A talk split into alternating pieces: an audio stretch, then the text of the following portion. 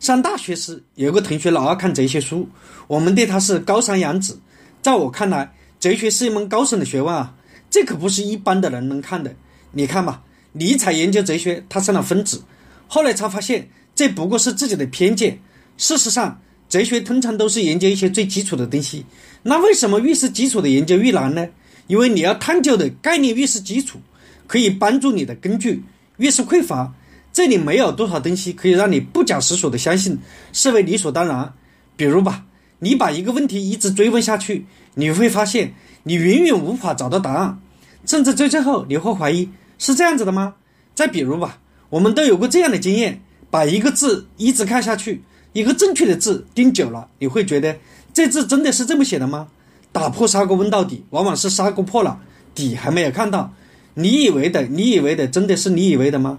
推荐一本哲学书，其中的十三条素材，会让你觉得自己就是那么的牛。